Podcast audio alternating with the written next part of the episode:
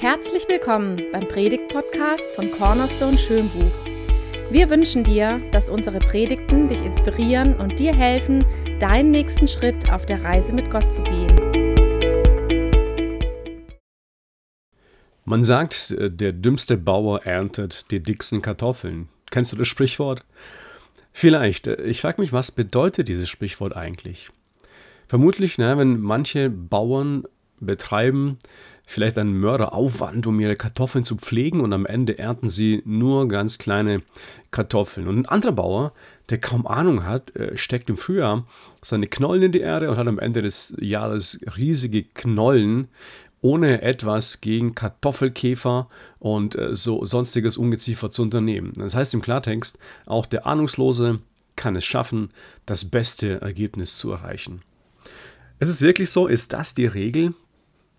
Ich denke, es ist eher die Ausnahme. Die Regel finden wir in einem Gleichnis, das Jesus erzählt und äh, seinen Jüngern dann auch gleichzeitig danach auslegt. Und zwar das Gleichnis aus Markus Kapitel 4 von Vers 1. Äh, ich lese die Verse 1 bis Vers 20. Wieder einmal war Jesus am See und lehrte. Diesmal hatten sich viele Menschen um ihn versammelt, dass er sich in ein Boot setzen musste, um vom See aus zur Menge am Ufer sprechen zu können. Er redete lange und erklärte vieles in Gleichnissen. Unter anderem sagte er, Hört zu, ein Bauer ging auf den Acker, um zu sehen. Beim Ausstreuen fiel ein Teil der Körner auf den Weg. Dann kamen die Vögel und pickten sie auf. Ein anderer Teil fiel auf felsigen Boden, der nur von einer dünnen Erdschicht bedeckt war.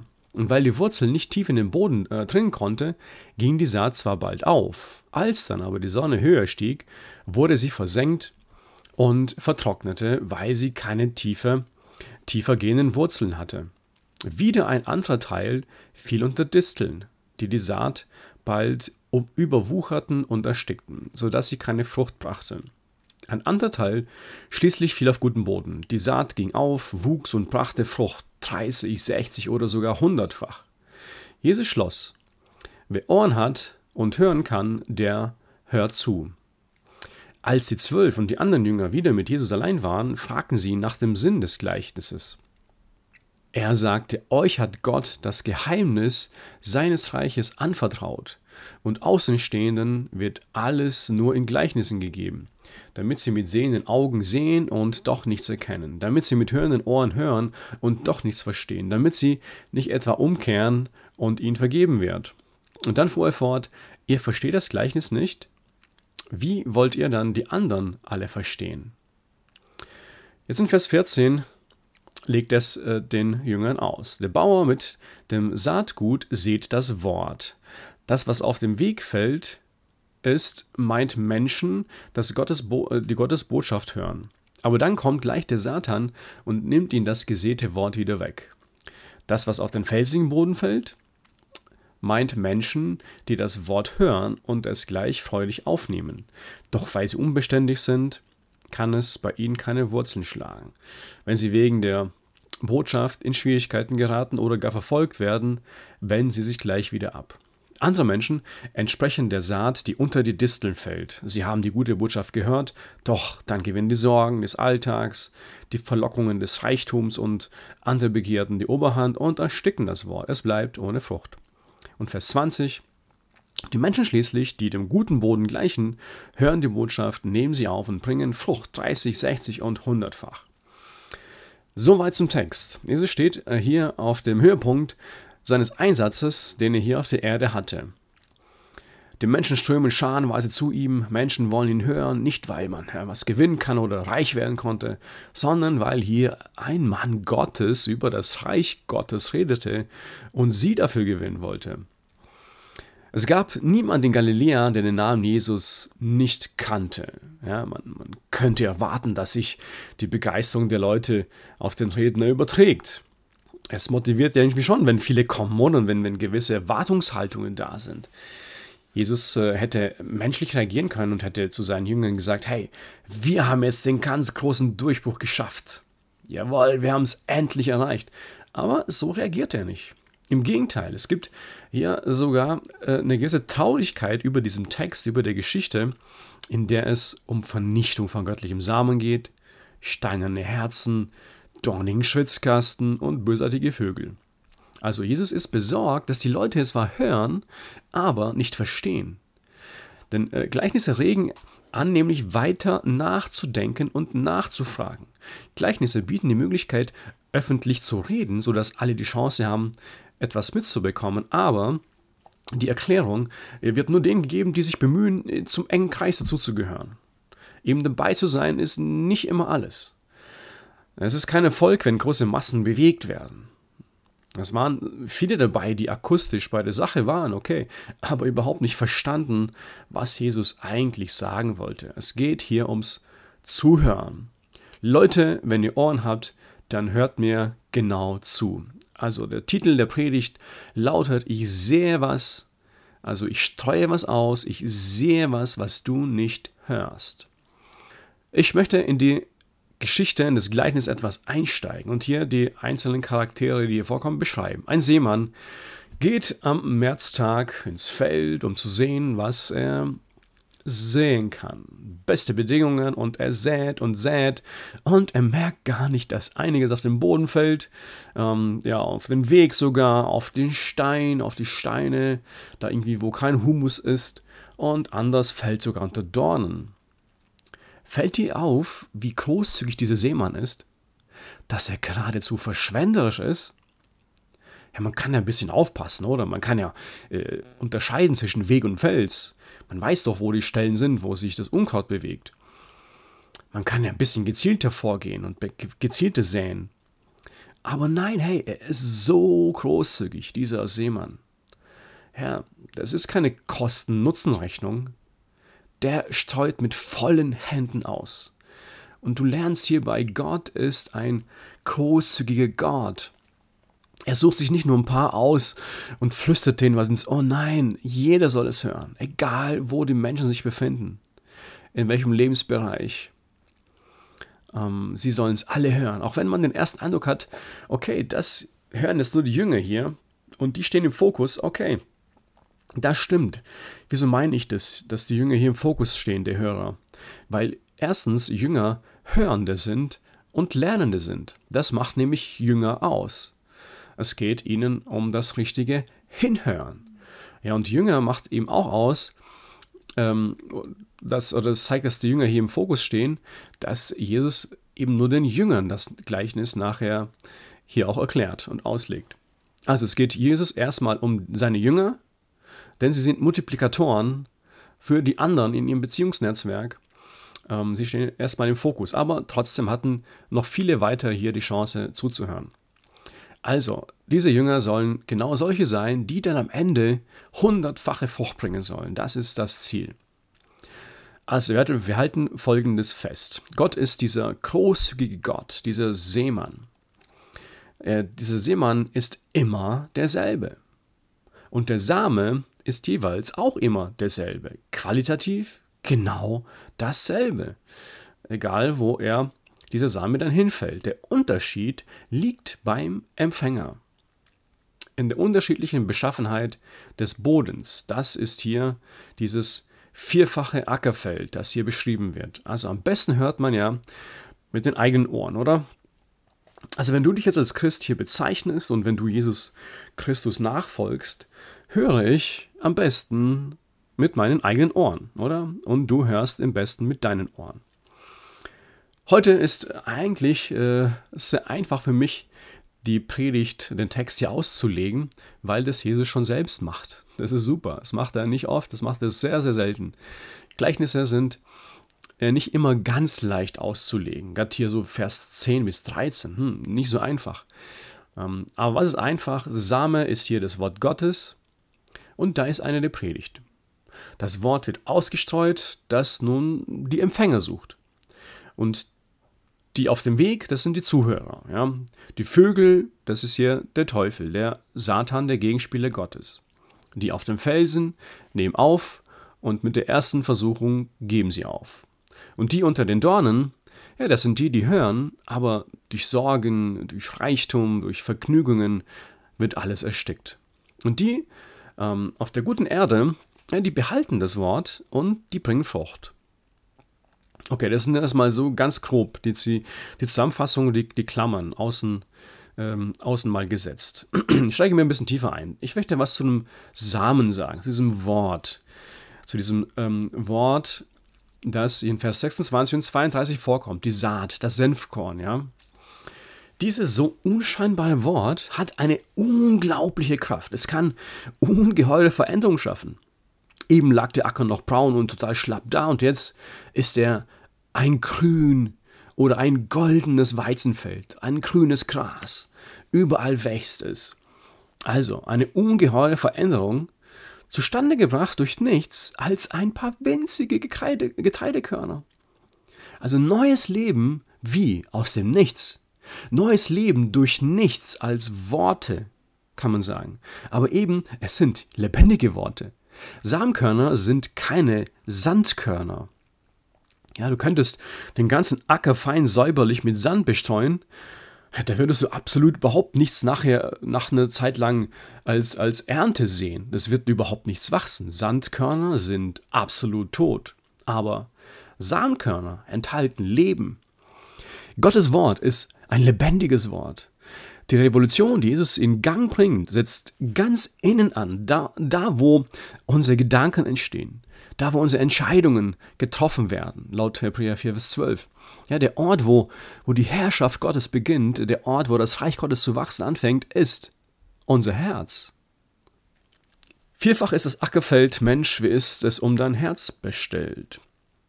Okay, wir gehen nun ins Detail und schauen uns mal die den ersten Teil dieses Ackers an, ja, Vers 4 oder Vers 15 mit der Erklärung. Fressende Vögel oder fehlende Acker. Wege sind festgetreten, manchmal sogar asphaltiert. Es gibt manchmal asphaltierte Herzen.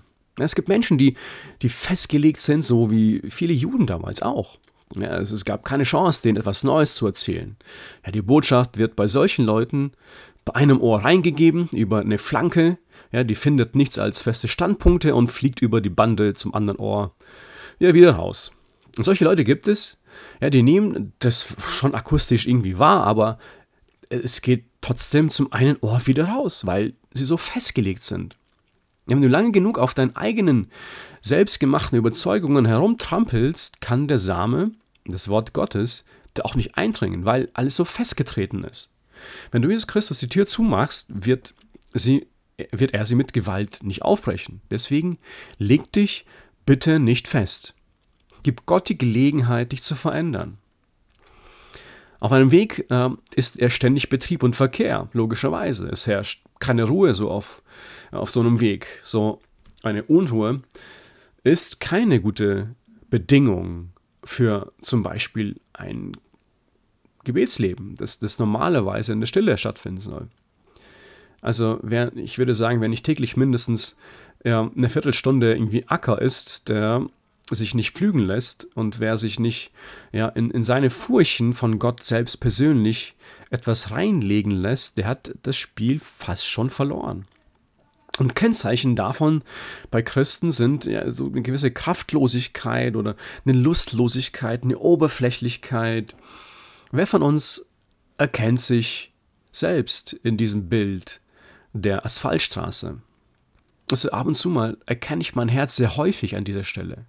Ja, sehr häufig, wenn ich mich zum Beispiel auf das Wort Gottes konzentriere, ich will irgendwas lesen und dann, und dann schweifen meine Gedanken ab und ich bin irgendwo, nur nicht bei dem, was Gott mir sagen will. Kennst du das? Und dabei ist es so wertvoll, so gehaltsvoll, so, auch so kraftvoll. Warum helfen unsere Gebete oft nicht, frage ich mich. Ja, weil ich glaube, Gott es sich nicht gefallen lässt, dass wir ihn mit so einem WhatsApp-Gebet abspeisen, so einem Instant-Post äh, in, in Richtung Himmel. Hauptsache irgendwie schnell fertig. Nichts gegen solche schnellen Gebete, ja, wo man mit einfachen Worten um, um Hilfe fleht. Aber wenn das das Einzige ist, was, wie wir kommunizieren, wenn das unsere einzige Kommunikationsebene zwischen Gott und uns ist, ja, dann ist es vielleicht schon sehr dürftig. Beispiel, wenn ich an meine Ehe denke, wenn ich jetzt ähm, meine Frau immer nur dann mit ihr rede, wenn ich eine Hilfe brauche, oh, bitte hilf mir, oh, bitte hilf mir hier, kannst du mich nicht hier und dort unterstützen? Und sonst kommuniziere ich überhaupt nicht mit ihr. Also ich glaube, das wäre eine ziemlich gestörte Beziehung, oder? Ich weiß nicht, ob du schon mal Jesus gefragt hast, wie es ihm geht. Okay? Hast du schon mal gefragt, hey Jesus, wie geht's dir eigentlich? Das ist sehr komisch, ne? Aber weißt du, das macht doch eine Beziehung aus, oder? Wenn wir uns fragen, wie es uns gegenseitig geht. Du darfst Jesus gern mal fragen, wie es ihm geht. Ich glaube, es geht ihm nicht schlecht. Dem geht sicher super. Aber das zeigt doch einfach dein Interesse an ihm, oder? An seinen Gedanken. Ich frage mich manchmal, warum langweilt uns das Wort Gottes, die Bibel so, der, der Inhalt der Bibel so? Weil wir es vielleicht so lesen wie so eine Zeitschrift. Wir blättern, blättern ein bisschen durch, wir überfliegen ein paar Zeilen oder wir scrollen so ein bisschen durch, äh, durch unsere Bibel-App durch. Ja, oberflächlich so ein paar Headlines lesen. Gut, so ist, sind wir nun mal geprägt, auch im, im heutigen Leseverhalten. Aber ich möchte dich einfach mal ermutigen und dich auffordern, hey, lies die Bibel nicht, während du die, die Türklinke schon in der Hand hast. Manche sagen ja auch manchmal, wir betrachten das Wort Gottes. Ja? Und ich glaube, das, das, das hat was, was, was sehr, sehr Schönes in dieser, dieser Bezeichnung, weil, weil da siehst du doch genauer hin, oder? Du nimmst dir Zeit, um die Worte Gottes unter die Lupe zu nehmen. Im Psalm 1 zum Beispiel steht, glücklich der Mann, glücklich die Frau, ja, die, sein, die ihre Lust haben am Gesetz des Herrn und ähm, über das Gesetz nachdenken Tag und Nacht. Ja, sie sind wie ein Baum gepflanzt an Wasserbächen, die ihre Frucht bringen zu seiner Zeit. Und Hebräisch, im Hebräischen ähm, ist in diesem Psalm für Nachsinnen gemeint, meditieren, reflektieren, im Verstand bewegen. Also es geht nicht darum, eine Information einfach nur aufnehmen, okay, ich weiß es jetzt, sondern ich denke darüber nach und äh, dadurch lerne ich auch sehr viel auswendig. Okay? Und gerade in Zeiten, in denen es uns vielleicht nicht so gut geht, zeigt sich dieser Stellenwert des Wortes Gottes. Ja, was, wo tauchten dann Verse aus der Bibel auf? Ich kann mich gut in mein, an mein Studium erinnern, äh, mein erstes Studium, da habe ich, ähm, war ich nicht so erfolgreich, musste es abbrechen. Ich hatte dann auch zu der Zeit eine schlimme Verletzung, ähm, irgendwie Beziehungen gingen zu Bruch und alles innerhalb von Wochen. Ja, ich habe mich gefühlt, wie wenn ich nicht nur auf den Boden klatsche und falle, sondern wie wenn es keinen Boden geben würde. Wie wenn sich der Boden auftun würde und ich einfach nur falle. Mein ganzes Leben war, mein ganzes Leben war nur noch ein, ein Haufen voller Scherben. Ja, überall Krisen. Und ich konnte damals auch kaum Worte finden zum Beten. Und ich fand es toll, dass meine Familie damals, äh, wir haben uns damals alle getroffen zu Hause, meine Eltern, mein Bruder kam auch aus äh, seiner äh, aus seinem Ort, wo er studiert hat, zurück ähm, zu meinen Eltern und ich auch. Und dann haben wir uns da getroffen. Und meine Familie hat für mich gebetet. Und es war so stark und, und ich, mir wurde ein, ein, Vers auf mein Bett gelegt von meinem Bruder und da war ein, ein Vers aus Matthäus 12, Vers 20 drauf. Ist eine schöne Zusage, da steht drauf. Ein geknicktes Rohr, einen glimmenden Docht wird Gott nicht auslöschen. Und das war ein Hoffnungsvers für mich. Verstehst du? Diese, diese Verse haben sich in mein Leben eingebrannt. Gerade in Zeiten, in denen es uns nicht so gut geht, dann zeigt sich der Stellenwert der Worte Gottes. Also ich glaube, jeder von uns weiß, wie man nachdenkt und reflektiert, meditiert. Wieso weiß ich das? Naja, das zeigt sich dann, wenn man sich Sorgen macht, oder? Sorgen heißt ja, über etwas Negatives reflektieren. In Gedanken das Problem immer wieder, immer wieder wiederholen. Und es macht echt fertig, oder? Ja, das macht eigentlich jeder sehr, sehr häufig und leider sehr häufig sich Sorgen machen. Jesus sagt auch an anderer Stelle, sorgt euch nicht, sondern werft äh, in allen Dingen euer Vertrauen auf mich. Also konzentriere dich nicht auf die falschen Dinge.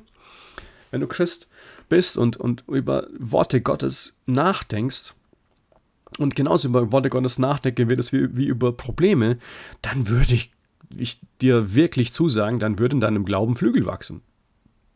Deswegen ein, ein Tipp, ein, ein, ein Wunsch von mir, denk drüber nach, was du in Predigten hörst. Ja? Rede mit anderen drüber. Dabei reflektierst du automatisch. Oder sprich einfach laut Verse aus. Und ähm, ich sage dazu, unterschätzt das bitte nicht. Irgendwann in deinem Leben ist es ein wirklich, wirklich wertvoller Schatz, der Frucht bringt. Auswendig gelernte Verse, werden sich in deinem Leben irgendwann mal zeigen, wenn du nicht mehr unbedingt lesen kannst, weil ja, du nicht mehr irgendwie aus Altersgründen ähm, das so gut kannst wie in deinem jetzigen Alter. Achtung, ein kleiner Warnhinweis und geh nicht leichtfertig mit den Worten Gottes um. Achte auf deine Gedanken. Achte auf diese Vögel, ja, die während der Same ausgeschaut wird, schon am Ausgang warten. Ja, am Ende der Predigt warten sie schon und wollen das wieder wegpicken. Also, ich komme zum nächsten äh, Boden, zur nächsten Bodenart, dem felsigen Boden oder fehlendem Tiefgang. Das finden wir in Vers 5 und Vers 16. Man meint ja, dass die zweite Art der Zuhörer es irgendwie besser hat oder besser sind. Ja, ja die sind erstmal begeistert, da keimt schon mal was auf, die reden davon, ja, dass sie beeindruckt sind, das ging unter die Haut. Ja, das sind Leute, die wirklich angesprochen sind. Aber nach ein paar Tagen ist alles vorbei. Ich frage mich, wie kommt es? Und ich sage euch, weißt du, wenn einer begeistert von der Predigt ist, ist es meistens verdächtig. Denn wo das Wort Gottes wirklich eingeschlagen hat, da muss man sterben und da muss man wiedergeboren werden. Denn altes Leben hat überhaupt keinen Grund zur Begeisterung, ja, sondern es muss ja irgendwie in den Tod gegeben werden. Das ist ja das Bild der Taufe, ja, das es äh, zeigt. Und dann wieder aufzuerstehen und dieses neue Leben in Christus einzunehmen. Wow, krass. Ja, eine Geburt ist schmerzhaft. Eine Geburt ist, äh, die tut weh und, und, und eine Wiedergeburt ist ebenfalls schmerzhaft. Das Wort Gottes ist nicht unbedingt ein Ohrenschmaus, ja, sondern ist ein Hammer. Wer keine blauen Flecken äh, davon bei dem hat es wahrscheinlich noch nicht so eingeschlagen. Begeisterung ist meistens ein Strohfeuer.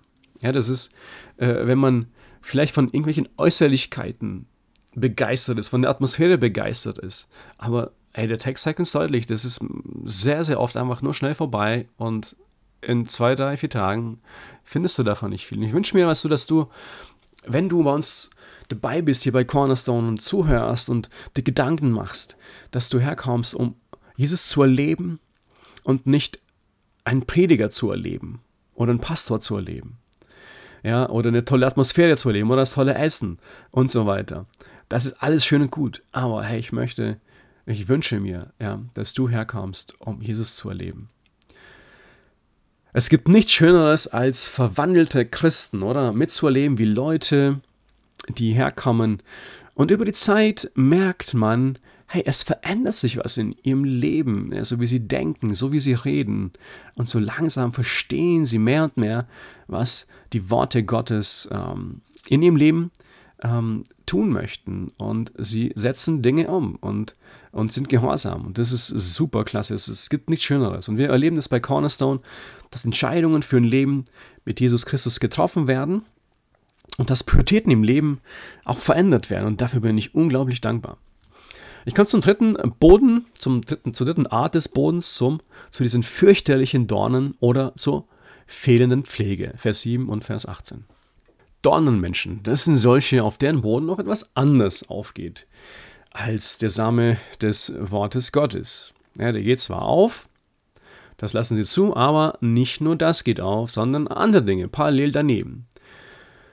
Ja, die größten Hindernisse im Glauben sind ja selten intellektuelle Zweifel. Die größten Hindernisse sind Sorgen, Reichtum und Vergnügen. Sorgen, ja, alles dreht sich nur um ihre Probleme, um ihre Sorgen und so weiter. Man merkt nichts von einer Beziehung zu Jesus Christus. Ja, sie drehen sich eigentlich nur noch um sich selbst nach dem Motto Ich, mir und meins. Ja, und nicht selten wird, wird einem dabei so schwindlig, dass man aus der Bahn kippt. Reichtum hier noch dabei ist ebenfalls ein, ein großes Hindernis. Reichtum zu denken, hey, ich bin so unabhängig, ich kann mir eigentlich alles leisten und dann finden wir noch Vergnügungen des Lebens und da geht man, geht man auch gern mal häufig unter. Und man merkt überhaupt nicht, äh, dass Sünde vielleicht viel bietet, wenig gibt und am Ende alles nimmt. Und wenn du sagst, hey, alles kann Gott haben, nur nicht meine Sorgen, nur nicht meine Kohle und nicht mein Spaß, dann möchte ich auch sagen, dann wundere dich bitte nicht, wenn dir, wenn dich die Dornen auf deinem Acker ersticken werden. Und im schlimmsten Fall sagst du, hey, Gott, geh mir vom Acker. Für dich ist hier kein Platz mehr. So ein Leben, das finden wir am Ende auch hier als Ergebnis, bleibt höchstwahrscheinlich fruchtlos. Und dann komme ich zum letzten, zum schönen Teil, ja, äh, zu dem vierten Teil dieses, dieses Bodens, der fruchtbare Boden oder förderliche Bedingungen, Vers 10 und auch schon Vers 8 und dann Vers 10. Was ist hier der Unterschied zu denen davor? Behalten und annehmen. Ja, hören ist leicht. Die Kunst besteht aber darin, es zu behalten, anzunehmen und zu bewahren. Nimm ernst, was Jesus dein Leben, dass Jesus dein Leben wirklich verändern kann. Ja, nimm Jesus tatsächlich beim Wort. Nimm ernst, dass, dass er die Ketten in deinem Leben, an denen du schon vielleicht lange festgebunden bist, lösen kannst. Nimm es für dich heute in Anspruch. Verlass dich auf diesen Gott, er wird in deinem Leben Wunder tun, vor allem an dir selbst. Nie wird, äh, wirst du mit, mit Gott klarkommen, nie wirst du mit äh, in deinem Leben Frieden haben, wenn du nur hörst und hörst. Willst du mehr von Gott verstehen und kennenlernen, dann zeig es. Ja, nimm sein Wort an, nimm ihn selbst beim Wort, bewahre es und behalte es. Gott will uns ja mitteilen, ähm, was umzusetzen ist.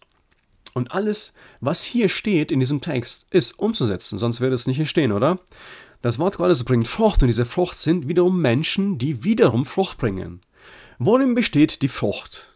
Zum einen das Gerechte tun und dafür sorgen, dass andere gerecht behandelt werden. Jesaja 5, 1 bis 7. Oder den Willen Gottes tun, Matthäus 7. Oder Jünger Jesus sein heißt das tun, was er getan hat. Und zwar, ich möchte lieben, ich möchte versöhnen, ich möchte barmherzig sein, andere Menschen einladen und dann auch zur Umkehr ähm, zu Jesus auffordern. Johannes Kapitel 8, äh, 15. Oder äh, Frucht ist vor allem auch ein veränderter Charakter, der geprägt ist von Liebe, ja, von Frieden, von, von Freude, auch von Freundlichkeit, von Geduld und von Treue, von Güte, von Sanftmut und auch von Selbstbeherrschung. Galater 5. Also es geht ähm, um ein Verhalten, durch das andere Menschen wieder Leben gespendet werden, und zwar geistlich, materiell wie auch emotional. Was ist von dieser Frucht in deinem Leben zu sehen? Ja, manchmal ist es gut, sich mal so einen Spiegel vorzuhalten, sich selbst zu fragen, was ist bei mir überhaupt zu sehen? Das ist eine gute Frage, oder? Jesus traut dem Wort, weißt du, viel zu. Es, ist, es bringt eine entscheidende Veränderung und überwältigend, überwältigend, hundertfach viel, viel Frucht. Weißt du, wenn ich Gottes Wort viel zutraue, dann beschäftige ich mich damit. Ja, ich mache regelmäßig, äh, nehme ich mir Zeit, diese intime Zeit mit Gott und mir am Morgen oder mittags, ähm, dann, dann nehme ich mir Zeit, um äh, mich inspirieren zu lassen von, von Bibelversen, von ganzen Bibelpassagen, die ich für mich studiere. Ich höre Podcasts, ich höre Predigten, lese auch Bücher, äh, die echt guten geistlichen Inhalt haben. Und wenn ich Gottes Wort viel zutraue, dann konfrontiere ich auch andere damit, oder? Die zum Beispiel noch keine Christen sind. Meine Freunde, meine liebsten Menschen, ja, mit denen ich viel äh, Zeit verbringe, da werde ich automatisch auch davon erzählen, was mir wichtig ist, oder? Und das sind auch Gottes Worte, die mir wichtig sind. Also teile ich sie mit anderen Menschen. Und wenn ich Gottes Worte viel zutraue, dann wird es bei dem, ja, was wir als Cornerstone Gemeinde machen, auch eine zentrale Rolle spielen. Ganz automatisch, auch in unserem Gemeindeumfeld. Wie könnt ihr euch gegenseitig helfen, damit alles, was hier gehört, und äh, verstanden habt, hat, äh, habt, zu Hause in eurem Leben Auswirkungen hat. Ja? Wie könnt ihr euch gegenseitig helfen? Indem ihr auch füreinander betet. Das wäre so auch mein, ähm, kurz vorm Schluss, mein letzter Hinweis. Und jetzt zum Schluss möchte ich Folgendes sagen. Ziehe nicht den falschen Schluss und sage, ja, die haben vielleicht ganz andere Bedingungen als wir und, und mir geht es auch ganz anders. Die, äh, die anderen, die mitten auf dem Feld ja, aufwachsen, die sind irgendwie auserwählt und, und die sind doch die ja, Elite. Nein, weißt du, du sollst nicht andere Menschen beneiden, ähm, weil es da irgendwie blüht und weil da Frucht entsteht. Ähm, sollst auch nicht sagen, es liegt an den Typen, die sind vielleicht irgendwie anders und empfänglicher für die Worte Gottes das, was du heute gehört hast, gilt erstmal ganz allein für dich. Ja, es geht hier nicht unbedingt um vier unterschiedliche Typen und Klassen von Menschen. Vielmehr geht es darum, dass jeder in sich selbst dieses vierfache Ackerfeld trägt. Deswegen sorge dafür, dass der Same nicht auf den Weg fällt, reiß die Dornen aus, achte darauf, dass nicht jemand, dass du nicht jemand bist, in dessen dünne Erdschicht des Wort Gottes vertrocknet und schaffe die Verhärtungen aus deinem Leben raus und klemme Gott nicht nur in die Ritzen deines Alltagslebens. Sei ein hörender Jünger. Also stell dir mal vor, wenn auf deiner Beerdigung jemand über dich sagt, hey, durch dich, hey, durch dich habe ich etwas begriffen über Gott. Weißt du, dann war dein Leben fruchtbar. Wenn da jemand bezeugen kann, eines Tages, und hey, du hast mir gezeigt, wie mein Leben mit Gott in Ordnung kommt, dann war dein Leben fruchtbar. Jesus sagt, wenn der Same nicht in die Erde fällt und stirbt, bleibt er allein. Wenn er aber stirbt, dann bringt er viel Frucht. Du, Jesus selbst ist gestorben damit wir leben können. Gott schenkt Veränderung, Wachstum. Okay, das ist sein Part, das ist seine Verantwortung, aber du bist für die Bedingungen verantwortlich, okay? Die Frucht ist ganz automatisch Folge und dazu brauchst du erstmal gar nichts tun für die Frucht. Aber die Bedingungen, das ist deine, ja, das ist dein Part, für den, für den bist du verantwortlich. Ich frage dich am Ende, wie reagierst du heute drauf? Fällst du den Entschluss? Ich glaube, es wäre gut. Ja, du hast natürlich einige Optionen, aber nur eine Option ist die richtige. Die Geschichte von heute ist ein leidenschaftlicher Appell. Bleib nicht Nein-Danke-Sager. Belass es nicht bei dem Enthusiasmus und bei der Begeisterung und sag Stopp zu deinem Vielbeschäftigtsein, zu den To-Do-Listen. Und dann wähl diese erste Option. Werde ein guter Boden für die Worte Gottes. Worte Gottes wollen nicht nur Informationen weitergeben, sondern wollen Transformation ermöglichen.